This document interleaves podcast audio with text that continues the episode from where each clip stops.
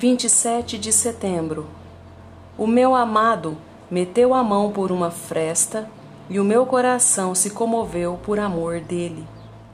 Cântico dos Cânticos 5, 4 Bater não era suficiente, pois meu coração estava repleto de sono, frio e ingrato demais para levantar e abrir a porta.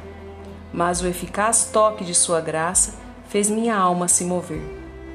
Ó, oh, a longanimidade de meu amado, tanto tempo trancado do lado de fora e eu adormecido na cama da preguiça.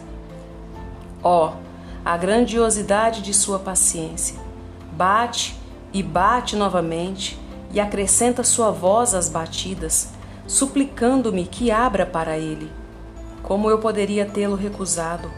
Coração abjeto, envergonhe-se e fique consternado. Mas quão grande bondade é esta, que ele se torna seu próprio porteiro e destranca a porta. Altamente bendita é a mão que aceita levantar a trava e virar a chave.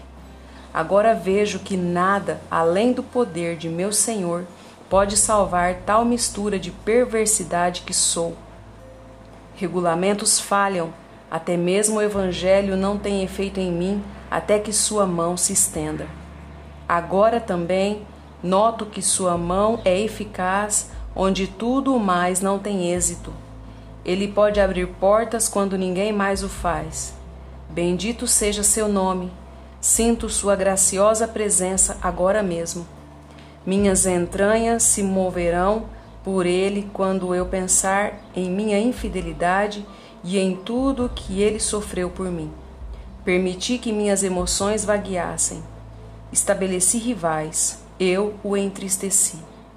Mais doce e estimado que todos os amados, eu o tratei como uma esposa infiel trata seu marido. Ó, oh, meus cruéis pecados, meu cruel ser, o que posso fazer? As lágrimas são uma pobre demonstração de meu arrependimento. Meu coração ferve de indignação comigo mesmo. Tão vil eu sou por tratar meu Senhor, minha essência, minha muitíssima grande alegria, como se fosse um estranho. Jesus, tu perdoas livremente, mas isto não é suficiente. Impede minha infidelidade no futuro. Leva embora essas lágrimas com teus beijos, e então purifica meu coração e amarra-o em ti com um cordão de sete dobras, para que nunca mais vagueie. Devocionais Charles Spurgeon